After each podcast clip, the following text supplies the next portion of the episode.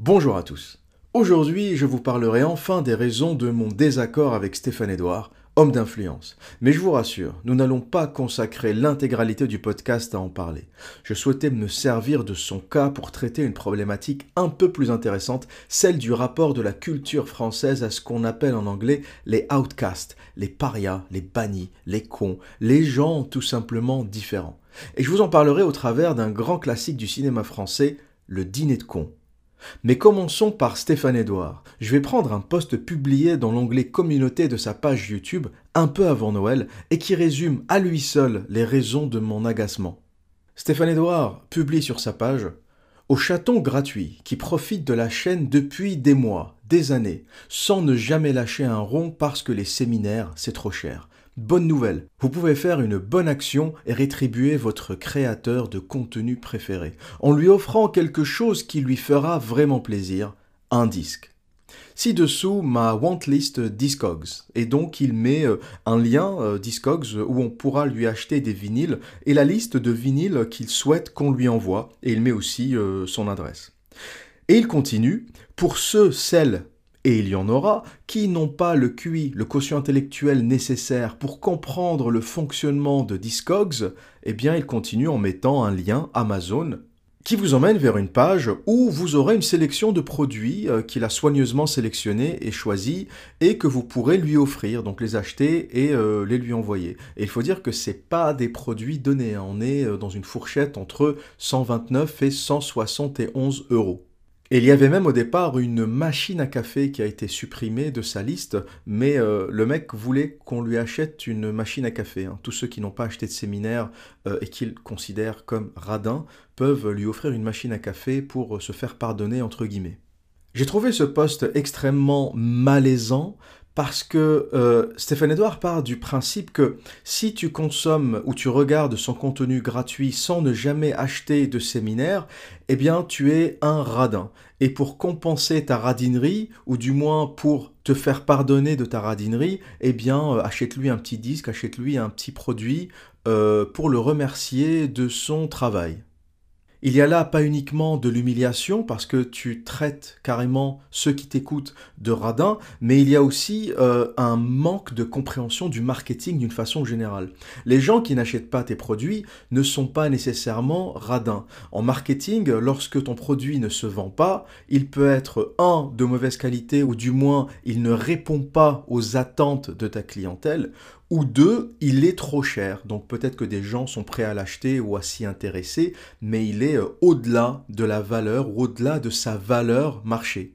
Et je vais te donner un exemple, je vais faire une parabole. C'est comme si je passais devant une vitrine Nike et je voyais des Nike à 170 euh, ou 200 euros euh, que je refuserais d'acheter et je me dirige vers Oasix, je vois une paire de baskets à 90 balles et je l'achète. Et au passage, je préfère largement les baskets Oasix pour courir euh, que les Nike. Hein. Je ne pense pas que Nike soit la meilleure marque euh, quand il s'agit de courir. Et imagine que le, vendeur du magasin Nike sorte me voir en disant Écoute, euh, Salradin, t'as pas acheté ma Nike à 200 balles, prends au moins un t-shirt à 15 balles. Puis je lui réponds Mais je veux pas de t-shirt, moi je veux des baskets. Mais c'est pas grave, t'es un radin, faut que tu compenses, euh, t'as pas acheté ma basket, faut que t'achètes un t-shirt. Et c'est un peu ça que fait Stéphane Edouard. Il demande à ceux qui n'ont pas voulu acheter euh, son produit séminaire, hein, le truc de 2, 3, 4 heures euh, à 350 balles, où t'as quatre bonhommes en train de parler autour d'une table, si t'as pas voulu acheter ça, t'es automatiquement un radin et achète-lui autre chose. Achète-lui un disque, achète-lui une, machine à café, envoie-lui quelque chose. Vous imaginez un peu le délire de la démarche. Et forcément, il y a eu de l'agacement parmi euh, ses abonnés sur YouTube. On va noter euh, Guillaume qui lui dit euh, Écris des livres à 15 euros si tu veux que j'achète chez toi. Tes séminaires à 150 balles sont pour des mongoliens dépressifs. Et là, Stéphane Edouard lui répond J'en ai publié deux. Tu les as achetés quand? Un autre lui écrit n'y a pas de loi contre la mendicité? Point d'interrogation. Parce que c'est vrai qu'on peut se demander quelle est la logique de la démarche? On ne comprend pas tu vois, t'as pas voulu acheter mon séminaire, achète-moi une machine à café. Je j'ai pas compris la démarche. Et là, Stéphane Edouard lui répond euh, aussi sèchement, non, par contre, pour l'orthographe, il y a l'école et ou le dictionnaire. Ce qui est, euh, ce qui est surprenant, c'est qu'au départ, je me suis dit qu'il y avait peut-être un second degré là-dedans. Le mec fait un peu d'humour, il peut pas, il peut pas être sérieux sur le sujet. Mais lorsque tu continues à lire et tu vois les échanges et tu vois la façon dont il répond aux gens agacés par sa démarche, il est, il est sec, il est déplaisant, il est dépourvu d'humour. À un moment, euh, on ne comprend plus le deuxième, le troisième, le quatrième degré. Hein. Il n'y a, y a, y a rien qui laisse penser que c'est du second degré. Il était vraiment sérieux en demandant à ses abonnés de lui acheter des cadeaux, et s'ils ne veulent pas le faire, eh bien il répond aussi sèchement. Et pour finir, le clou du spectacle, donc il y a un Gérald qui lui dit J'adore ceux qui suffoquent et déblatèrent pour rien dire. J'aurais dit pour ne rien dire. Le second degré par écrit, c'est toujours dur à faire passer. Et là, Stéphane Edouard lui répond Ça me déprime comme ils sont cons. Et là, on monte euh, d'un cran dans le malaise. C'est malaisant, c'est le mot qui revient le plus dans, dans la façon dont il communique, dans la façon dont il traite ses abonnés. Il faut savoir que ses abonnés, c'est les gens qui le font au final. Hein. Même ses abonnés gratuits, euh, c'est eux qui font sa notoriété, c'est eux qui font que sa chaîne YouTube grossit, qu'elle est référencée, etc. Donc même tes abonnés gratuits qui n'achètent pas tes séminaires, à la base, ont un intérêt parce qu'ils contribuent à ta popularité. Si ces gens commencent à s'agacer et à se désabonner, le personnage Stéphane Edouard n'existe plus. Donc il existe par les abonnés YouTube gratuits qui contribuent à son référencement. Et en fait, c'est jamais vraiment gratuit comme sur Facebook. Tout le monde pense que c'est euh, gratuit sur Facebook, mais les gens, sans le savoir, travaillent pour Facebook. Lorsque vous publiez des informations privées, lorsque vous publiez des photos, il envoie toutes vos informations à des marchands pour qu'ils puissent vous envoyer des publicités. Facebook se fait payer pour ça, vous ne vous faites pas payer pour ça sans le savoir.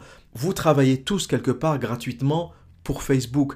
Et Stéphane Edouard qui dit à ses abonnés qu'ils sont gratuits, ils ne sont pas gratuits parce qu'ils lui donnent du temps de présence, du temps de cerveau du temps d'attention, quelqu'un qui écoute son contenu ou mon contenu pendant 30 minutes, tu as consacré 30 minutes de ta vie à m'écouter. Et pour moi, c'est pas gratuit. Tu m'as quelque part, par ta présence, par ton temps d'écoute, tu as contribué au référencement de la chaîne, tu as contribué parfois par le partage des vidéos à la diffusion du message. Donc, au final, c'est pas parce que les gens ne sont pas payés que c'est gratuit. Quelque part, ils font du travail qui n'est tout simplement pas reconnu et pas rémunéré.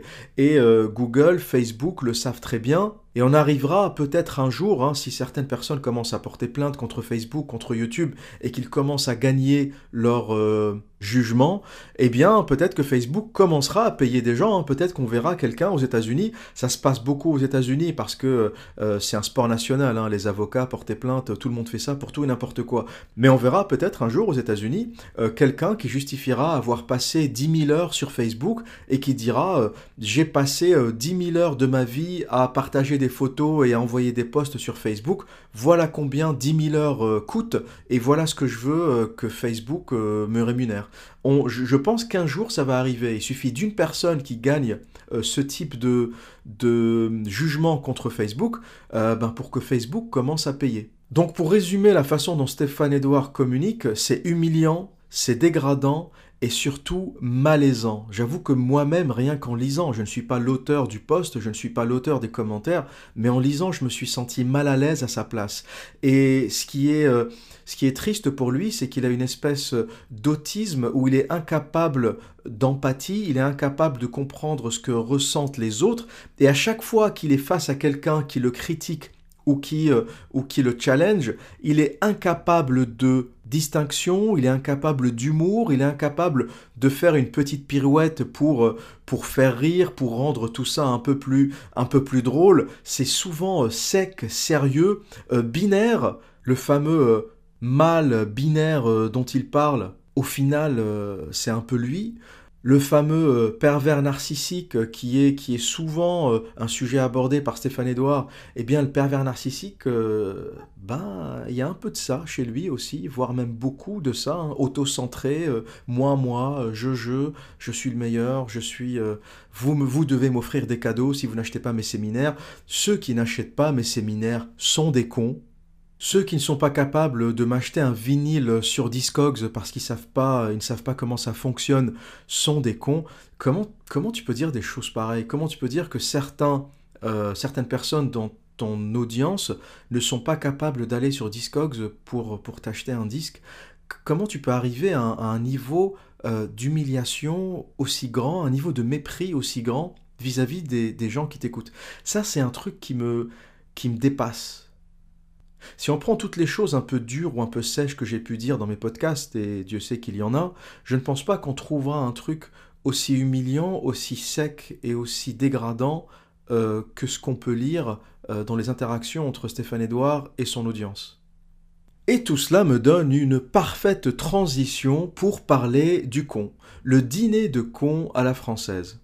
Pour résumer le dîner de con euh, en quelques mots, c'est un célèbre éditeur parisien qui organise chaque mercredi avec des amis un dîner de con. Chaque organisateur amène avec lui un con qu'il a déniché au hasard. Ensuite, les organisateurs se moquent des cons ou du con toute la soirée sans que ce dernier ne s'en rende compte. À l'issue du repas, on choisit le champion, le meilleur des cons. Et pour ce film, le con euh, en question, c'est François Pignon, employé du ministère des Finances et qui est dépeint comme naïf, maladroit et euh, qui ne comprend pas tout très vite. Avant de quitter la France, Le Dîner de con, c'est un film qui me faisait plutôt rire. C'est voilà, pour moi, c'est un classique du cinéma, plutôt drôle, plutôt bien fait, plutôt bien filmé, etc. Mais en quittant la France et en arrivant en Angleterre, j'ai compris qu'il y avait une spécificité française autour du con. Parce que le dîner de con, à la française, c'est quelque chose qui ne fait pas rire en Angleterre ou dans la culture anglo-saxonne d'une façon générale, parce qu'on ne comprend pas pourquoi on inviterait un naïf pour le, pour le moquer. On se met autour d'une table et on invite un, un naïf, un gentil, et on se moque de lui pendant toute une soirée. C'est quelque chose qui n'existe pas vraiment dans la culture anglo-saxonne, qui a plutôt tendance à valoriser ce qu'on appelle le outcast. Le outcast, hein, c'est out à l'extérieur, cast, donc c'est les classes, les castes. Et donc le outcast, c'est un peu le banni, c'est le mec qui ne fait rien comme les autres, c'est le mec différent. Et dans la culture anglo-saxonne, euh, et beaucoup en Angleterre et aux États-Unis, on a tendance à valoriser l'anti-héros, le mec qui n'est pas comme les autres. On va prendre l'exemple de Mr. Bean.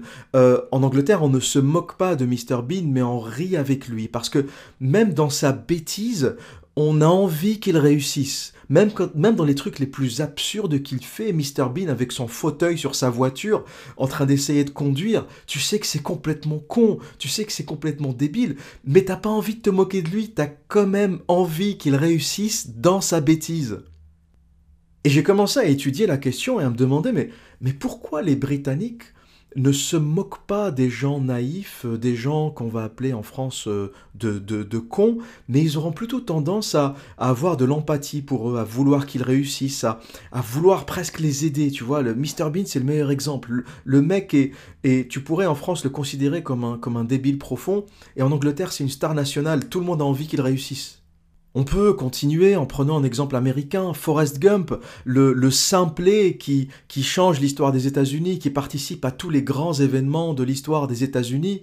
Il, ne sait pas complètement ce qu'il fait, mais il devient champion de ping-pong, il fait la guerre du Vietnam, il influence et il inspire des gens. Et, et à la base, Forrest Gump, lorsqu'on y pense, est encore plus con que François Pignon euh, dans le dîner de con, parce que François Pignon, il travaille quand même pour le ministère des Finances. Il n'est pas complètement débile, le mec. Hein. Il sait compter, il sait lire, euh, il, sait, euh, il, sait, il sait réfléchir, il sait penser, il sait signer un contrat, tu vois. C'est, c'est un mec naïf, mais il n'est pas complètement con. Alors que Forrest Gump, on est vraiment dans la personne qui a une, une déficience mentale, euh, une difficulté à réfléchir, et on en fait un héros national, et tout le monde regarde le film de Forrest Gump, et t'as pas envie de te moquer du gars, t'as as, envie qu'il réussisse, tu, tu admires sa réussite dans sa simplicité et sa naïveté. Et on pourra aussi noter une prolifération euh, d'anti-héros dans la culture cinématographique américaine, du type euh, Deadpool, le, le mec qui n'est pas parfait, qui fait plein de bêtises, mais qui, dans sa bêtise et dans sa maladresse, arrive à réussir des choses, arrive à sauver des vies, arrive à, faire des choses positives, on va dire. Et on peut se demander, mais quelle est la différence fondamentale entre la culture française, ou peut-être francophone d'une façon générale, et la culture anglo-saxonne? Pourquoi on se moque du con en France? Pourquoi on est euh, moqueur, sarcastique? On se moque du beauf, le beau-frère? Il n'y a rien qui est équivalent au beau-frère en Angleterre. Hein. On ne dit pas, euh, ou plutôt euh, au beauf. Tu vois, ton beau-frère, c'est ton beau-frère, quoi C'est your brother-in-law. Et il n'est pas nécessairement con. Alors qu'en France, on a le beauf, le beauf, le, le personnage un peu idiot. Et quand on y pense lorsqu'on quitte la France et qu'on vit ailleurs, euh, on réalise que euh, la culture française, alors il y a beaucoup de choses intéressantes dans la culture française, mais je pense que celle-ci n'est pas la plus intéressante ou la plus positive. C'est l'idée euh, l'idée du con, l'idée sarcastique, l'idée de moquer l'autre, alors que dans la culture anglo-saxonne, on est un peu plus clément et on accepte le outcast, la personne différente. Tout d'abord, je vais faire une réflexion sur le, naïf. Le naïf n'est pas nécessairement le con. Le naïf, c'est tout simplement, pour moi, quelqu'un qui n'a pas la malice des grandes villes. Dans les campagnes, les gens sont naïfs. Ils ne sont pas cons, ils sont simplement naïfs. Pourquoi? Parce que dans les petits villages, on vit en petite communauté tout le monde se connaît, tu vis dans un village avec 100, 150 personnes, tu peux laisser ta porte ouverte, il n'y a pas de barreaux aux fenêtres, tout le monde se connaît, et le truand ne survit pas dans un village, parce que tu vas voler le boulanger une fois, tu vas voler euh, le boucher une fois, tu vas agresser quelqu'un dans la rue une ou deux fois, t'as fait le tour du village, c'est fini, on te connaît, t'es banni, c'est terminé, tu ne peux pas te refaire euh, une notoriété en allant ailleurs. Alors que dans les grandes villes, dans des villes de 6, 8, 10 millions d'habitants, tu peux changer de quartier, tu peux te déplacer. La truandise est plus facile et la malice est plus facile et c'est pour ça qu'on la trouve dans les grandes villes parce que dans une ville de 8 millions d'habitants, pour que tout le monde te connaisse et te repère comme truand, il va se passer plusieurs années et tu as le temps d'arnaquer beaucoup de gens. Et donc c'est la raison pour laquelle quand tu viens d'un petit, euh, d'un petit village, eh bien tu as tendance à être naïf. Et tous les gens qui débarquent des petites villes et des petits villages et qui arrivent dans les grandes villes, à Paris et à Londres, ont tendance à être naïfs, gentils, mais tu revois les mêmes personnes au bout de 7 ans, ben c'est devenu euh, des narcissiques euh, comme tous les autres. Hein. Tu prends euh, un gentil garçon ou une gentille fille qui débarque de sa campagne à Paris, qui va être naïf, qui va être crédule, eh bien tu lui donnes 5-7 ans, elle va devenir aussi, ou il va devenir aussi insupportable que la majorité des Parisiens. Pourquoi? Parce que la ville te transforme de par les arnaques qu'on y trouve, de par la violence, de par la méchanceté au travail, de par l'agressivité, et les gens des villes ne savent pas ce qui leur arrive lorsqu'ils débarquent euh, à Paris. Et il y a même le syndrome, ce qu'on appelle le, syndrome de, Paris, le Paris Syndrome, que les Japonais ont en, débarquant à Paris, parce qu'ils ont une image idyllique de Paris et de la France, euh, le pays de l'amour, de la beauté, de la gastronomie, etc. Ils débarquent à Paris et ils sont choqués par la violence, par la saleté, par les incivilités, et on retrouve des Japonais paniqués, perdus dans la rue, qui ont oublié leur adresse, qui ont oublié euh, l'adresse de leur hôtel, qui ont, qui ont oublié comment ils s'appellent, et les mecs ont, ont, un choc tel qu'ils sont paralysés, et ils n'ont qu'une seule envie, c'est de rentrer et retourner au Japon. Et c'est un truc très sérieux hein, qui s'appelle The Paris Syndrome, euh, le syndrome parisien. Ça s'appelle pas euh, London Syndrome, New York Syndrome, Tokyo Syndrome, ça s'appelle Paris Syndrome. Et c'est les Japonais qui sont choqués de la violence et de l'incivilité et de la saleté qu'on peut trouver à Paris. Et j'imagine que euh, les gens qui débarquent des petites villes ou des campagnes ressentent la même, la même violence lorsqu'ils arrivent à Paris. Hein. Les militaires qui se baladent en mitraillette, euh, les Anglais me disent souvent, mais pourquoi il y a autant de militaires euh, qui se baladent en mitraillette dans les gares? Ça fait peur. et bien je leur dis, oui, mais c'est l'état d'urgence. On a eu des attaques terroristes, on, est, on est en état d'alerte. Oui, mais il me dit, tu crois que l'Angleterre n'est pas en état d'alerte? Tu crois que Londres n'est pas plus visé que Paris? Tu crois que New York n'est pas plus visé que Paris? Euh, Mais il me dit la différence, c'est qu'on fait confiance à nos services secrets et on essaie d'intercepter les gens sur Internet. On fait travailler les réseaux, on fait travailler les réseaux d'information. On on n'a pas besoin parce que au final, tu fais pas peur aux terroristes en te baladant avec ta mitraillette dans la rue. Tu fais peur au peuple. Et on se demande en France si la volonté, c'est pas justement de faire peur au peuple. Avec les militaires en treillis qui se baladent dans les gares, tu dis mais on est où là? Et donc tout ça, ça crée un climat anxiogène. Tu arrives d'un pays euh, euh, civilisé, euh, où les gens sont éduqués, sont polis, du type Japon. Le mec arrive, le premier truc qu'il voit en sortant de l'aéroport, c'est des mecs en treillis avec une mitraillette. Tu vois, là, il, là, il se dit, l'amour, la gastronomie, tout ça, on n'y est pas encore. Hein. Et inconsciemment, ça crée un, climat de, terreur qui contribue à l'anxiété générale qui règne en France. Et cette anxiété est en partie générée volontairement par l'État. Et pour revenir à ce que je disais sur la culture anglo-saxonne et le outcast, on, ne voit pas euh, le outcast ou le, ou, le, ou le banni. Même le terme outcast n'a pas la traduction euh, appropriée en français. Si vous tapez outcast euh, sur Google Translate pour traduire, Google Traduction, outcast c'est le banni, le proscrit, l'exilé. Alors que ce n'est pas vraiment la bonne traduction, le outcast, c'est simplement celui qui est à l'extérieur de la caste, celui qui ne réfléchit pas comme les autres, celui qui n'est pas comme les autres. Il n'est pas nécessairement con, il n'est pas nécessairement, euh, il n'a pas à être banni, il est simplement différent. Et la richesse de la culture anglo-saxonne est essentiellement basée sur le outcast. Les gens qui, ont, qui sont à la tête de l'innovation sont des outcasts. Ceux qui ont lu la biographie de Steve Jobs par Walter Isaacson. En général, je suis pas trop biographie. Hein. Lire la vie euh, des gens, ça me ça m'intéresse pas trop en général, mais celle-ci est particulièrement intéressante et Walter Isaacson a fait un boulot fabuleux. Et ce qu'on peut lire dans cette biographie, c'est l'une des choses les moins connues au sujet de Steve Jobs, c'est que Steve Jobs euh, était un hippie qui ne se lavait pas. Il euh, sentait mauvais et il marchait pieds nus. Et on raconte qu'il allait voir des investisseurs, il allait faire des levées de fonds en sentant très mauvais. Il sentait tellement mauvais que certains collègues avaient du mal à travailler à côté de lui. Et eh bien malgré ça, Steve Jobs a réussi à trouver des investisseurs, à faire des levées de fonds. Le mec, il se baladait pieds nus, il sentait mauvais, il va avoir des, des, banques, des investisseurs, des capital risqueurs qui pèsent des millions de dollars, et les mecs l'écoutent. Essaye de rentrer dans une banque en France pieds nus, euh, sans être lavé pendant trois semaines, un mois, et, demande, demande un prêt pour ta start-up tu, passes pas l'entrée, tu as le vigile qui te fout deux claques dans la gueule et qui va, et qui va, qui va te sortir. Ça, ça ne passera jamais. On est, on est très conventionnel dans la culture française. Si tu veux avoir un prêt, si tu veux euh, euh, attirer des investisseurs, faut que tu mettes un costard, une chemise blanche, le costard euh, bien, bien, bien chiant, gris foncé ou, bleu marine.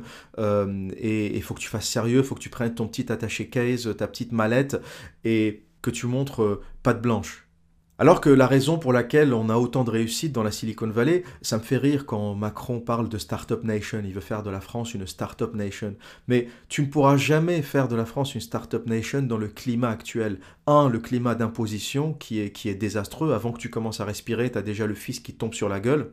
Et deux, il y a la psychologie. La France est un pays conformiste, il faut être dans la caste, il faut être dans la conformité, il faut t'habiller comme tout le monde. Si tu veux être banquier, il faut t'habiller comme un banquier. Si tu veux être avocat, il faut t'habiller comme un avocat. Euh, moi, j'étais surpris en arrivant en Angleterre de voir la, toujours la petite touche de folie chez les gens avec qui je travaillais, même chez les, euh, les représentants des clients qui sont toujours en général tirés à quatre épingles, costard, machin.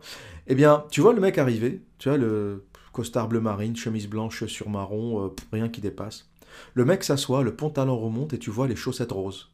T'as toujours un truc décalé. Il faut qu'il y ait euh, des chaussettes roses, jaunes, bleues, euh, un petit pins, un truc. Les mecs ont toujours un truc qui qui sort de la, de la, de la, de la monotonie, de la, de la conformité. Parce que c'est la culture. Le conformisme est chiant et le conformisme ne crée pas l'innovation. L'innovation vient du outcast. Parce que, d'une façon générale, la culture anglo-saxonne a été forgée par les outcasts. Lorsqu'on y pense, les États-Unis, c'est quoi? Les États-Unis, c'est euh, des millions d'Irlandais qui crevaient la dalle parce qu'il y avait eu euh, une maladie sur les cultures de pommes de terre qui faisait qu'ils n'arrivaient plus à se nourrir. Et c'est des millions de bouseux c'est des millions de bouseux qui ont quitté euh, l'Irlande, qui ont pris des bateaux et qui se sont barrés, dont personne ne voulait. La monarchie anglaise les a laissés crever parce que, sous couvert de libéralisme, il ne fallait pas intervenir pour aider les Irlandais à se nourrir. Et donc, tu as tous ces crèves-la-dalle qui traversent l'Atlantique, dont personne ne voulait en Europe, et les mecs construisent la nation la plus riche et la plus puissante de l'histoire de l'humanité. Jamais dans l'humanité il y a eu une domination sur le monde aussi grande que celle des États-Unis. On pourra éventuellement parler du massacre des Indiens, du génocide, etc. Ça, c'est une réalité. 30 millions d'Indiens massacrés euh, pour, créer, pour créer cette superpuissance. Ça, c'est aussi un sujet. Mais mettons ça à part et essayons de penser à qui a créé l'Amérique. Ce sont des pauvres bouseux fatigués de la monarchie britannique, fatigués de la pauvreté en Europe, fatigués du du, climat de convention, de caste et de domination d'une minorité sur la majorité en Europe, qui ont pris les bateaux et qui ont traversé l'Atlantique. Et ces mecs-là ont pris des terres, ils ont cultivé, ils ont exploré, et ils ont construit la, la, nation la plus puissante sur Terre. Donc, et ça, c'est présent dans la tête de tous les Américains. Et c'est pour ça qu'ils sont plus ouverts au outcast, ils sont plus ouverts à l'innovation, parce que chaque Américain sait au plus profond de lui-même que sa nation a été bâtie par des crèves la dalle italiens, euh, anglais, euh, français, euh, espagnols, qui sont venus de, de, partout en Europe, des outcasts, des bannis, des exilés, qui, qui sont venus faire un monde meilleur. Les choses ont changé, l'Amérique n'est plus ce qu'elle était, c'est c'est pas ce que les pères fondateurs ont, voulu. Il n'y a pas autant de liberté qu'on devrait en avoir. Euh, ils ont aussi des castes, ils ont une classe dominante, ils ont des politiques corrompues. On va pas dépeindre un, un tableau rose des États-Unis. Mais dans l'ADN des États-Unis d'Amérique, dans ce qui a créé les États-Unis d'Amérique, et ça, ça ne changera jamais, c'est un groupe de bouseux, de pouilleux, de cons, de outcasts qui ont traversé l'Atlantique pour aller fonder la nation la plus puissante sur Terre. Voilà ce qui explique pourquoi un investisseur américain n'est pas traumatisé par un Steve Jobs qui débarque pieds nus avec une puanteur pas possible en lui expliquant euh, qu'il va euh, créer la plus grosse boîte euh, de technologie sur Terre. Parce que le mec sait au fond de lui-même que finalement Steve Jobs n'est pas différent de l'Irlandais qui n'arrivait pas à faire pousser des patates, qui crevait la dalle et qui a traversé l'Atlantique. Il sait qu'il y a le même potentiel chez les deux. Et ce qui tue aujourd'hui l'innovation en France, c'est l'incapacité à reconnaître le outcast. En France, t'es dans la caste, t'es conformiste ou t'es con. On ne voit pas le potentiel chez les gens différents. On ne voit pas le potentiel chez les gens qui réfléchissent différemment. Il y a une quantité d'innovation incroyable en France. Il y a une quantité d'innovation et d'intelligence incroyable. Mais la transformation est pathétique. La transformation de l'innovation en business, en emploi, en croissance est pathétique. Lorsqu'on y pense, on est la première nation au monde en termes de médaille Fields. La médaille Fields, encore une fois, c'est la médaille, euh, l'équivalent du prix Nobel de mathématiques. C'est la plus haute distinction en mathématiques que tu puisses recevoir. Eh bien, par nombre d'habitants, la France est numéro 1 ramené au nombre d'habitants, nous sommes numéro 1 en médaille Fields. C'est-à-dire qu'il y a une intelligence en mathématiques, en sciences dures, exceptionnelle en France. Sauf que tous ces gens-là ne transforment pas les essais. Ils restent, ils demeurent théoriciens dans leur coin en train de faire leurs calculs, et il n'y a pas de transformation pratique à... Il n'y a pas de conversion pratique à cette intelligence. Et c'est pour ça aussi qu'il y a une vraie euh, hémorragie, euh, il y a une vraie fuite des cerveaux de, Français vers l'étranger. Hein. le nombre de Français à New York, à San Francisco, à Londres, euh, à Hong Kong est en train d'exploser. Le nombre de Français qui partent est en train d'exploser parce que c'est quelque part logique. Tu ne peux pas avoir autant de, de talent euh, et ne pas t'en occuper et ne pas leur donner les conditions pour qu'ils puissent transformer l'essai. Tu ne peux pas avoir autant d'intelligence et autant d'innovation et à côté euh, un système d'imposition catastrophique qui massacrerait la moindre des, initiatives. quand je parle du, niveau d'imposition en France à, des amis ou à des gens qui ont créé leur boîte ici, ils me disent, mais jamais de la vie, dans ces conditions, j'aurais pu créer une boîte en France. Jamais de la vie. Et, je tire chapeau à tous les gens qui ont des entreprises en France et qui arrivent à les faire vivre, parce que les mecs, avec les conditions de l'entrepreneuriat en France, si vous avez réussi à créer quelque chose, mais vous êtes des, vous êtes des stars. Vous êtes des stars. Ce que tu as fait en France, tu peux le faire 20 fois à l'étranger. Avec, avec la mentalité, avec le système d'imposition, avec tous les bâtons qu'on te met dans les roues. Si tu arrives à créer une entreprise, à la faire vivre, à payer tes impôts, à payer tes salariés, t'es un champion, mec. Si tu le fais en France, tu peux le faire n'importe où sur Terre. Et ce qui est au cœur de la déprime française aujourd'hui, c'est exactement ça. c'est la façon dont on écrase les outcasts qui sont à l'origine de l'innovation de la création, la façon dont on ne laisse pas l'énergie s'exprimer, euh, le système d'imposition désastreux qui empêche toute initiative économique, à peine tu penses à créer ta boîte. Si tu veux, la logique dans les pays anglo-saxons, c'est que tu crées ton entreprise, tu crées ta boîte, ça se fait très facilement sur Internet, tu commences à avoir des clients, tu commences à bosser, on te fout la paix pendant un an. En Angleterre, on ne te parle pas. Pendant, pendant un an, tu crées ta boîte au mois de janvier, eh bien jusqu'à janvier suivant, on ne veut pas savoir ce que tu fais. Le fisc ne t'appelle pas, il ne te demande pas d'envoyer de, de, de papier, de machin, tu t'enregistres et c'est fini et on te fout la paix. Et au bout d'un an, on te demande de déclarer ce que tu as gagné. Et une fois que tu as déclaré et que tu as payé, on te fout la paix pendant un an. Les mecs ne te parlent pas, ils veulent pas savoir ce que tu fais.